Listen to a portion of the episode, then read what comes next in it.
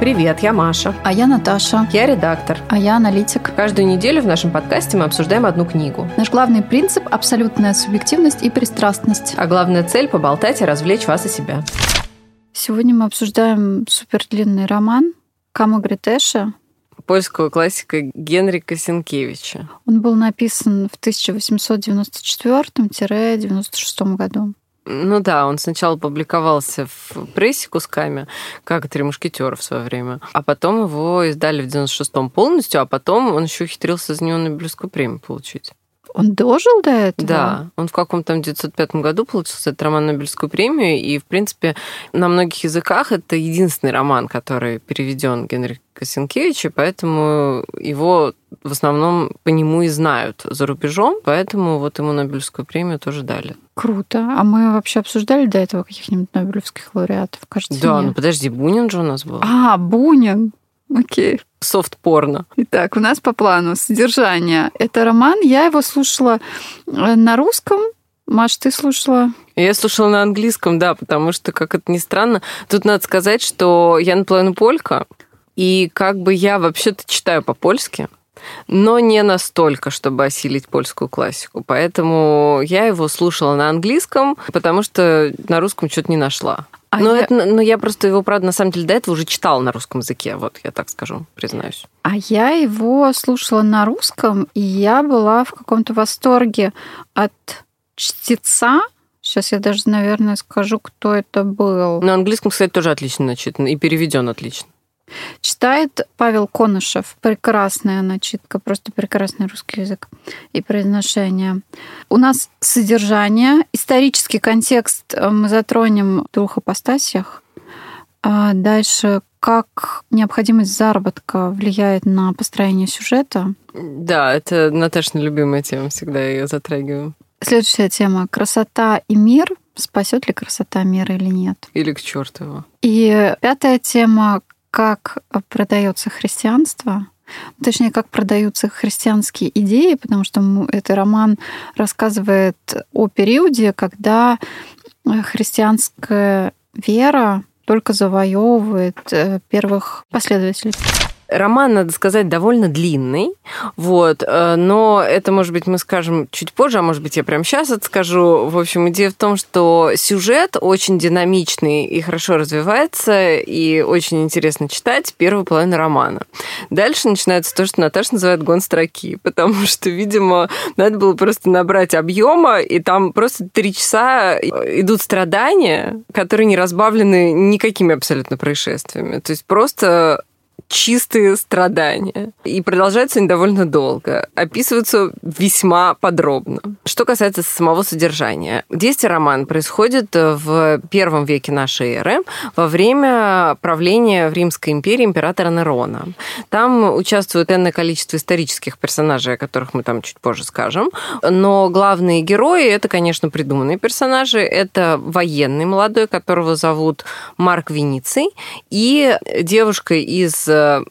некоего племени лигийцев, который Рим завоевал, соответственно, и в те времена было так принято, что когда завоевывается какое-то отдаленное племя, то чтобы его как бы держать под контролем и чтобы они там хорошо себя вели, римляне брали заложников.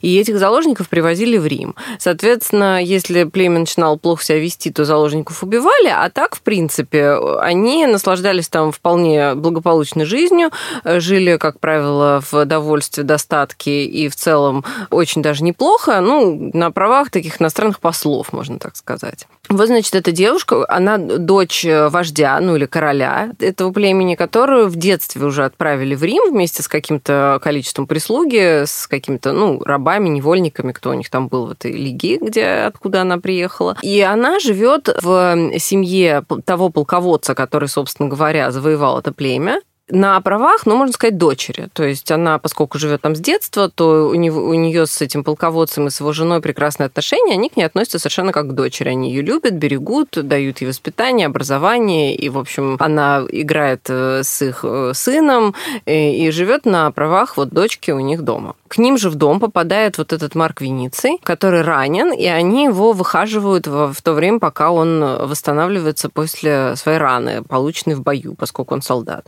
И пока он там находится, он в эту девушку влюбляется. И начинает думать о том, как бы ему ее заполучить. Но заполучить в каком смысле? Он, конечно, хочет сделать ее своей наложницей.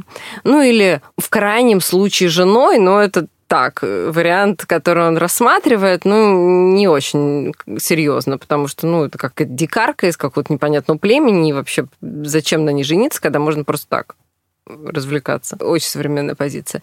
И он рассказывает об этом своем желании своему дяде. А его дядя, вот это, надо сказать, один из исторических персонажей. Его зовут Кай Петроний, он приближенный Нерона, и он действительно существовавший исторический персонаж, автор романа «Сатирикон» он эм, очень любит своего племянника, очень хорошо к нему относится, решает ему помочь. Э, для этого он неким обманом пытается эту лигию заполучить и передать Веницию в качестве наложницы. Но этот план э, терпит поражение. Ну, вернее, этот план не совсем получается, потому что для того, чтобы попасть к Веницию, девушка должна сначала попасть э, во дворец Нерона. Ну, поскольку она заложница, она вроде как принадлежит императору или там гости императора, в общем, одним словом. Она должна попасть к нему во дворец, когда она туда попадает, и они с Веницием начинают общаться, выясняется, что она христианка, первое, а второе, что она очень строгих правил, и побывав с ним на одном перу, где он начинает ее там лапать, она очень расстраивается и, в общем, сбегает, короче говоря, из дворца и пропадает. И Венециев начинает ее искать. В процессе поисков выясняет, что, оказывается, в Риме существует большая довольно община людей, которые исповедуют неизвестную религию христианства. Он начинает с ними общаться. Естественно, он сначала воспринимает их как врагов, которые похитили у него девицу, которую он хочет. Но в процессе общения он, в общем, проникается христианской религией, становится тоже христианином. Они с Лигией влюбляются друг в друга, хотят пожениться. Но тут происходит в Риме знаменитый знаменитый вот этот пожар Рима, который неизвестно на самом деле исторически, как произошел, тоже об этом поговорим чуть позже, но э, Сенкевич однозначно считает, что Рим поджег сам Нерон.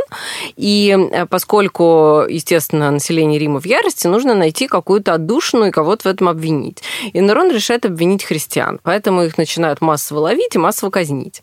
И вот э, Лигия тоже попадает в эту историю и тоже попадает в тюрьму. Венеции вместе с Петронием изо всех сил пытаются ее спасти. Это очень сложно, это очень опасно, они сами все чуть не погибают, в итоге они ее спасают, Венеция женится на Лиге, уезжает в свой дворец на Сицилии, естественно, потому что, ну, счастливые влюбленные должны жить в хороших условиях, а Петроний кончает жизнь самоубийством, Нерон тоже, ну, то есть там описано все, как бы, что произошло дальше со всеми этими персонажами, в том числе историческими, то есть роман заканчивается гибелью императора Нерона, ну и всех остальных, кто там еще участвует, а там еще участвует целый ряд исторических персонажей, чья судьба тоже как бы описана. Об исторических персонажах поговорим дальше. Маша очень кратко рассказала. У меня чуть ли не 26 часов было. Да, да, да. Ну, просто, понимаешь, я понимала, что если я начну рассказывать более подробно, то мы умрем. Тут просто пока будем э, рассказывать. И поэтому надо как-то сокращать. Но на самом деле это и есть сюжет. И еще такое вот, мне кажется, на русском ее имя произносит как Легия. Ну, неважно, в общем. Нет, а тут насчет имени это вообще довольно интересная история. Потому, потому что, что, это, не это не имя на самом деле. Это название ее, ну, племени, да? То есть это все равно, что называть ее татарка, например. А что неплохо. Да, то есть у нее вообще-то есть имя, ее зовут Калина. Точно Но- так же, как и ее мать, что довольно ну, Ну да, ну неважно, они там все имен, видимо, тогда было не очень много, поэтому часто происходил ресайклинг одного и того же имени вот на протяжении ну, количества поколений. Но это не важно. Просто самое главное, что, ну, что меня все, все время забавляло на протяжении всего романа, что Лигия, то имя, которым они все ее называют, это на самом деле не имя, а название национальности, можно сказать. Которая всего скорее проживала на территории современной Польши, Польши. да.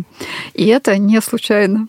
Не случайно, конечно. У нас по плану исторический контекст. Исторический контекст есть э, два аспекта.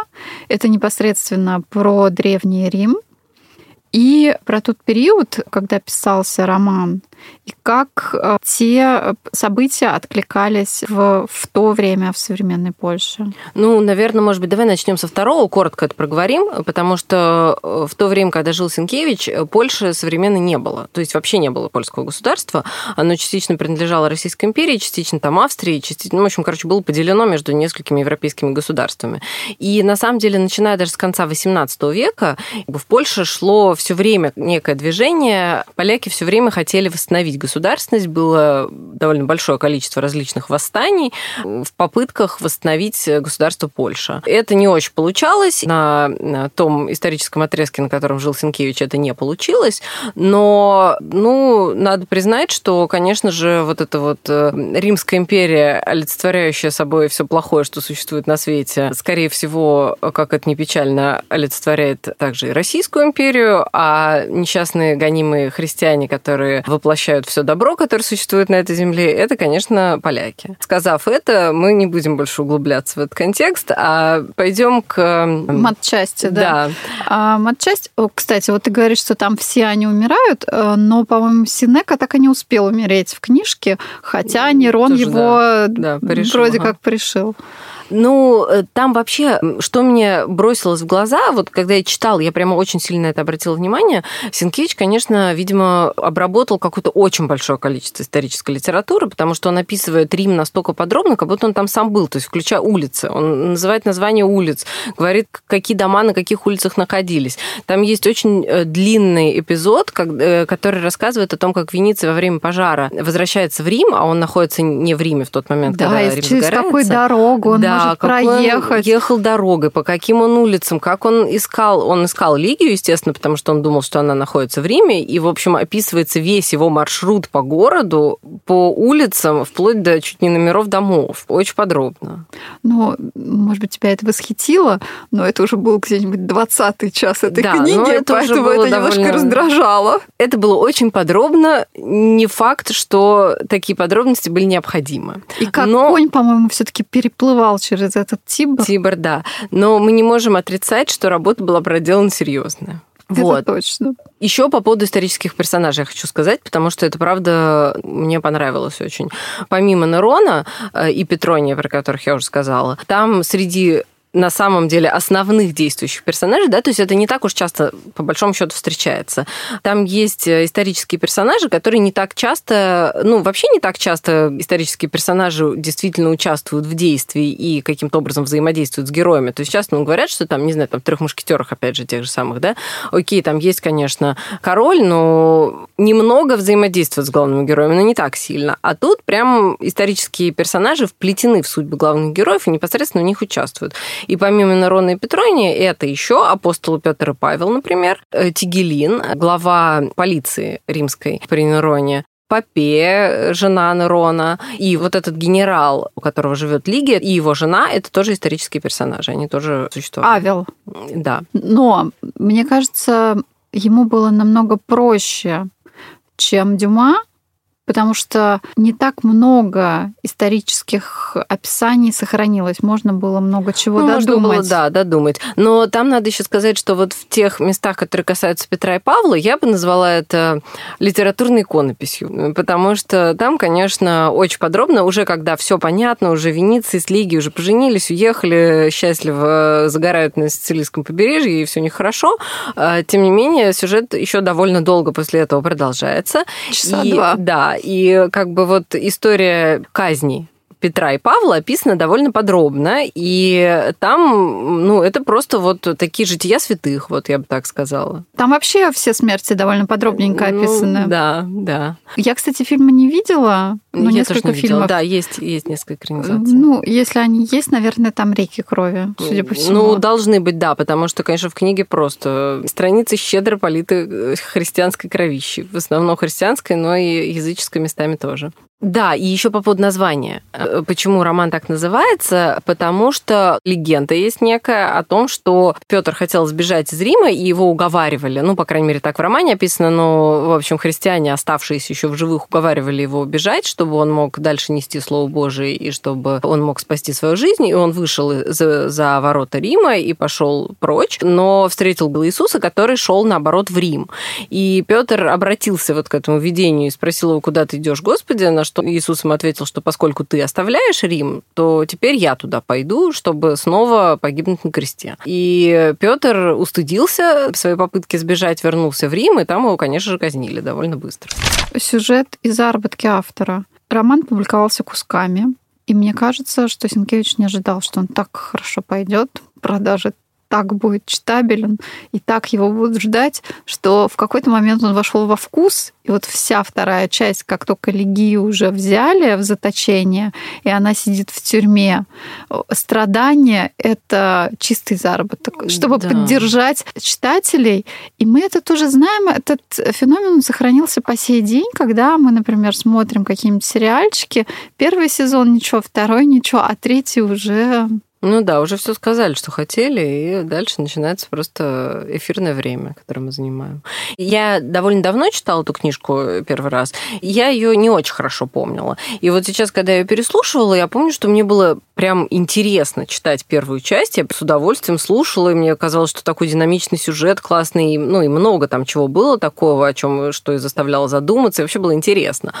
А потом в какой-то момент раз, и начинаются вот эти страдания на три часа, и ты уже думаешь, ну мы поняли, что люди страдают. Окей, а что тебя заставило задуматься? Какие части? Ну, там на самом деле довольно много было того, что вызывало у меня какой-то отклик. Например, Сенкевич описывает, как христианство завоевывает умы. Да? На примере, ну, он на самом деле берет довольно прикольный пример, потому что вот этот а, Марк Вениций, он такой типичный солдат. Он неплохой парень, в принципе. Ну, как неплохой? Давай тогда перейдем сразу к этому моменту, как продается христианство, потому что, собственно, они его завлекли Марка Вениция через женщину в христианстве. В целом, да. В целом, да. Но потом он уже вроде как и в независимости. Но начали, да, с этого. Потому что он описывается как такой типичный римский патриций. Во-первых, он убежден в том, что Рим – это центр вселенной, и, в общем, все, что в Риме, это все лучшее. Во-вторых, он э, довольно гордый человек, который воевал в каких-то войнах, считает, что это дает ему вообще право вообще на все. Видит девушку, хочет ее, и все. Он не видит препятствий никаких вообще. Да, там вначале сказано, что э, судьба всегда ему улыбалась, и он добивался всегда того, чего хочет. Меня больше удивило описание какое-то немножко неправдоподобное, насколько он нетерпелив и не умеет себя контролировать. Все-таки сложно да. себе представить, что реально такой человек мог воевать, занимать какую-то должность, вести каких-то он людей. Он очень несдержанный, да, он очень несдержанный. Там описывается, как он убивает рабов, э, потому что просто разозлился. Мы же понимаем, что тогда рабов не считали людьми-то, по большому счету. И поэтому, наверное, вполне возможно, что римские патриции действительно считали убийство раба это как, ну, табуретку сломал примерно. Но ну, ты же не ломаешь сейчас табуретки. Да. Вначале он, конечно, не очень-то вызывает симпатию своими вот этими совершенно какими-то неконтролируемыми эмоциональными всплесками. Мне больше показалось, что это неправдоподобно. То есть, что Сенкевич как-то слишком очерняет. Может быть, но он просто контраст, конечно, хочет показать, поэтому он его всячески подчеркивает. И поэтому, на самом деле, мне кажется, он и приписывает, ну, он Нерона делает совсем уж чудовищем. С чем мы особо не спорим, потому что Нерон, конечно, тот еще был супчик, и то, что он убил свою мать, и там э, еще кучу народу порезал в, в процессе, это никто не отрицает. Но, например, вот эта история с тем, что он однозначно совершенно приписывает Нерону поджог Рима, это вот не так однозначно, потому что сейчас все-таки в основном историки приходят к выводу о том, что это не по его приказу было сделано. И самое главное, что потом он пытался помочь оставшимся жителям Рима, то есть он делал все, что он мог. Он открыл им свои дворцы, он э, кормил их бесплатно хлебом, там раздавал зерно бесплатно и так далее. Но здесь это подается так, что он это сделал только чтобы спасти свою шкурку. Да, да, да, да. Но на самом деле он и до этого. То есть понятно было по тому, как он себя вел да, на протяжении всей своей жизни, что, конечно, какие-то отклонения у него однозначно были, но в целом в его правлении были какие-то положительные моменты. То есть есть он не так уж э, однозначно историками оценивается как такое прям чудовище, в котором не было ничего хорошего. В целом э, были среди его государственных решений какие-то вполне разумные и правильные. Давай к христианству вернемся. Марк Вениций становится христианином только потому, что он все пытается, пытается, пытается добиться легии да. любым способом. И э, ищет ее и рабов своих наказывает, которые ее упустили, еще что-то делает, ну и потом готов вступить и в христианство. Да, то есть, в принципе, видимо, очень красивая была девушка. Простите. Да, и потом он, он окончательно христианином э, становится во второй части книги, он крестится, но на промежуточном этапе он говорит, ну окей, я буду поклоняться еще любому богу, у меня их там да. так десяток, давайте одиннадцатого, а, буду приносить ему жертвы, и все будет, в принципе, хорошо, я согласен. Ну да, установлю его фигурку у себя там в этом своем, ну, Ларарии, да, где эти домашние боги, в общем, пусть стоит, там не помешают в целом. Он крестик-то, который она ему подарила, так, так и так туда поставил. Ну да, да, почему бы нет? И они его агитируют стать христианином через верность жены. При этом с самого начала там описываются женщины Рима, которые спокойненько разводятся. Неоднократно. И это как бы как порог, то есть как синоним порока. Развод – это синоним порока. То есть женщина должна принадлежать только одному мужчине. И если она развелась и потом еще и второй или там третий раз вышла замуж, да. понятно все с ней. Все понятно, короче. И, конечно, сейчас это слушать довольно специфично, потому что Наверное, мы скорее на стороне римских жен. Ну, в целом, да. Если тебе не нравится муж, то надо, конечно, другого выбрать быстренько. И такое ощущение, что они совершенно спокойненько отсуживали себе какую-то часть имущества при этом. Они не, ни в чем мать родила, выходили из брака. Нет, нет, нет. Очевидно, нет. Я на самом деле еще хотела про Петрония поговорить. Да, если... Петроний. Вот у Петрония интересно, что Синкевич, я говорю, что вот он где-то прям очерняет э, Марка Вениция, но при этом Петрония полностью очернить он не может. А он и не пытается, кстати. Нет, частично он пытается, э, он всех римлян показывает такими эгоистами, но при этом он говорит, ну вот Петроний, ну все-таки, поскольку Марк с ним вырос, э, все-таки он его как-то там любил как будто бы любовь такое чувство, которое до христианства да, никто не существовало, не, не нет, да, его не было. не было. Нет, но тут надо еще сказать, я, конечно, когда начала читать, э, первое, что мне пришло в голову, какая ассоциация, это, конечно, портрет Дариана Грея.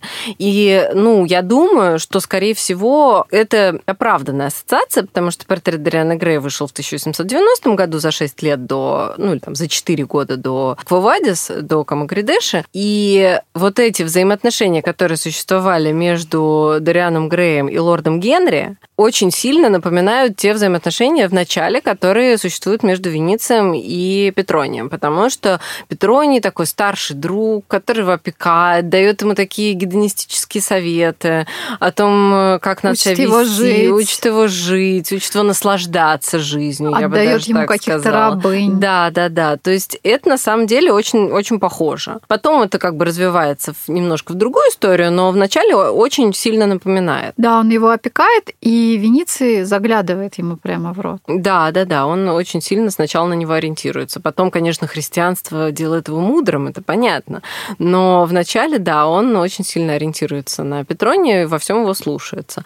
А Петроний, надо сказать, довольно привлекательный персонаж, потому что он действительно, он так привлекателен, как привлекательный лорд Генри. То есть он такой бонвиван, любитель жизни, он еще молод и красив. Роман начинается с описание Петрония, потому что Венеции э, да, чуть, позже, чуть появляется. позже появляется.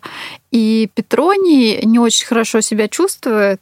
А Шебухал до этого. Да, у него немножко похмелье, его несут в ванну, он там отлеживается, его наносят какие-то масла на тело, и где-то ну, часа через два он приходит в себя и готов уже поесть. И потом там подходит Венеция. Ну да, вот он такой, он любит красоту жизни, наслаждается ей. Если Венеция описывается как красивый мужчина, то вот с самого начала Петрония я почему-то представляла себе не очень да, аппетитно. А, но потом там сказано, что Петроний тоже молод и красив. Да, там это было. Да, это, да. видать, уже было да. в, в этапе страданий, когда и я уже не смогла это послушать. Помимо того, что молод и красив, он еще и физически очень силен потому что там есть описывается эпизод, когда он хватает Вениция. Да, Венеция вбегает да. к нему в ярости и что-то там пытается сделать, он хватает его за руку и чуть не ломает ему руку. То есть он, несмотря на вот эту вот свою, казалось бы, э, такую изнеженность, и он даже там назван... Утонченность. Ну, утонченность и даже женственность некоторая.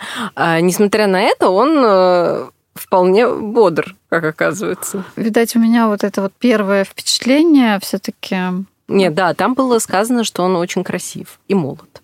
Я тоже почему-то, когда вот началось это описание, я тоже почему-то сразу представила себе мужчину за 50. Ну, судя по всему, Вениций, он его племянник, видимо, э, это сын его старшей сестры, я думаю, так. Потому что описывается, что, как я поняла дальше уже по ходу романа, между ними не такая уж большая разница в возрасте, ну, лет 10, может. Может быть, а может быть, просто Сенкевич забыл, что писал в начале. Может быть, да, такое тоже возможно. Идея, что красота спасет мир, очень тесно связана с самим Петронием, потому что он самый большой ценитель поэзии, искусства, музыки э, в этой книге. Да, его называют э, арбитр элегантности, да, по-русски, я не помню, не знаю. Наверное, так, да. К нему очень прислушивается Нерон, пока он не впадает в немилость, потому что все знают о его прекрасном вкусе, и все очень доверяют этому вкусу. Ну, а вкус у него действительно хорош, но Нерон, он, конечно, льстит и хвалит его гораздо больше, чем он заслуживает. Да, он хвалит его интеллектуально, выкручиваясь, немножко обижая, но при этом говоря ему какую-то немыслимую лесть. Да. И вот эта идея там есть, что вместе с ним погибает и красота этого мира.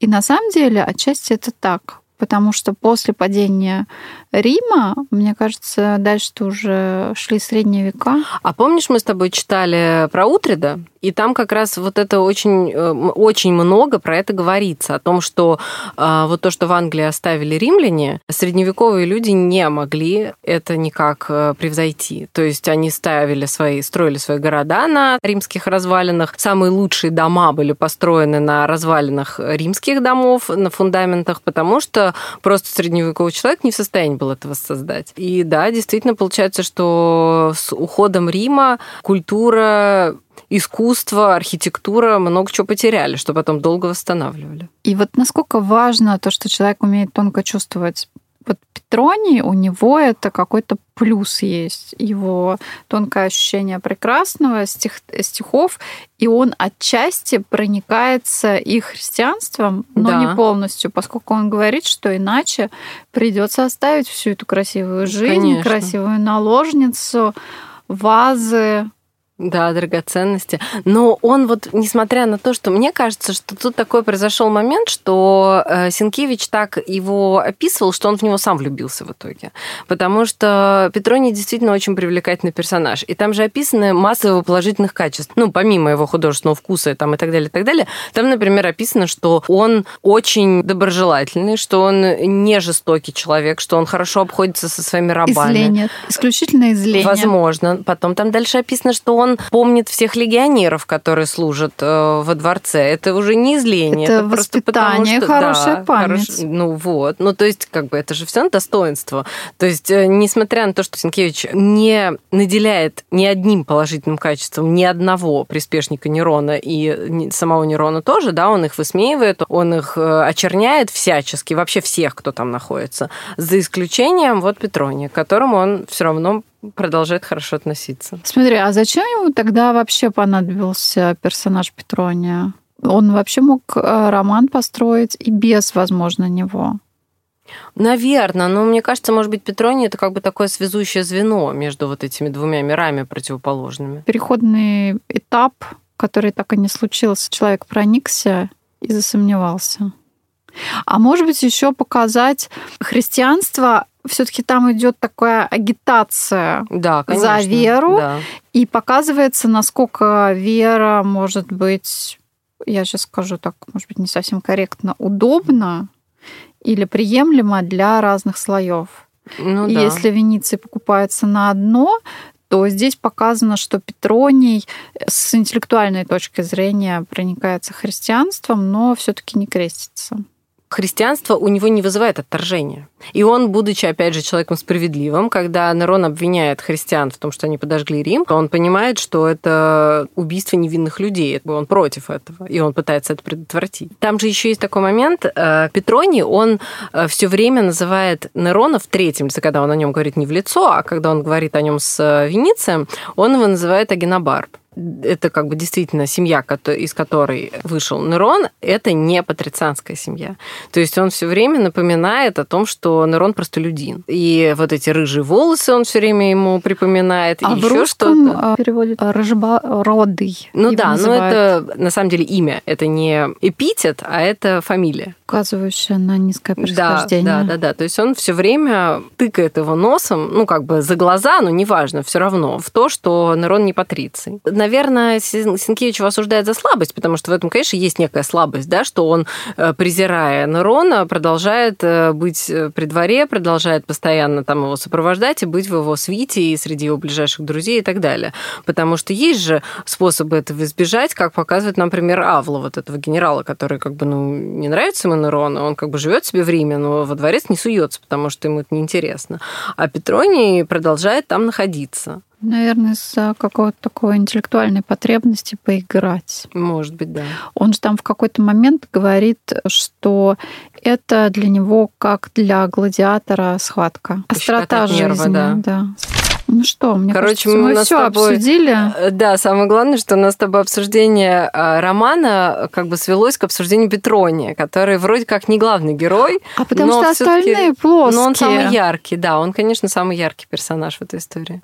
Потому что Венеции очень плоские. Очень, да. да. Лигия вообще там нет никакого характера, ну кроме того, что она как, почти как божество и как святая. И под конец, когда они уже поженились, и Венеции пишет последнее письмо Петронию о том, что он женился чуть ли не на святой. Ну да. Это какой-то перебор. Ну да, там показано, что он сначала вот ее хочет, потом он ее любит, а потом он ее Боготворит. боготворит, да. Ну, помимо Петрония, на самом деле, да, ты права, что вот это самый как бы объемный, самый интересный персонаж во всей книге. На самом деле еще интересно довольно показан Петр и Павел. Они второстепенные все равно персонажи, но они и то оба интереснее, чем Венеция. Да, Венеция это пластиковая фигура. Я должна сказать, что роман интересный. Он очень тщательно написан э, на основании какого-то, видимо, безумного количества каких-то исторических источников, которые Сенкевич обработал. Это прям классный, увлекательный роман из жизни людей Древнего Рима. Вторую часть можно читать через страницу. Там, по-моему, там все-таки три части. Это уже вторая, третья Ну, это мы, часть надо да, листать. условно да. поделили, да. Ну, в общем, в какой-то момент можно реально начать читать через страницу, не пропуская при этом совершенно ничего из сюжета. Но в целом книжка, конечно, классная, и это польская классика не зря остается классикой. Читайте. Спасибо, что дослушали до конца, Ставьте лайки и подписывайтесь на наш телеграм-канал. который тоже называется «Книжный клатч». До встречи через неделю.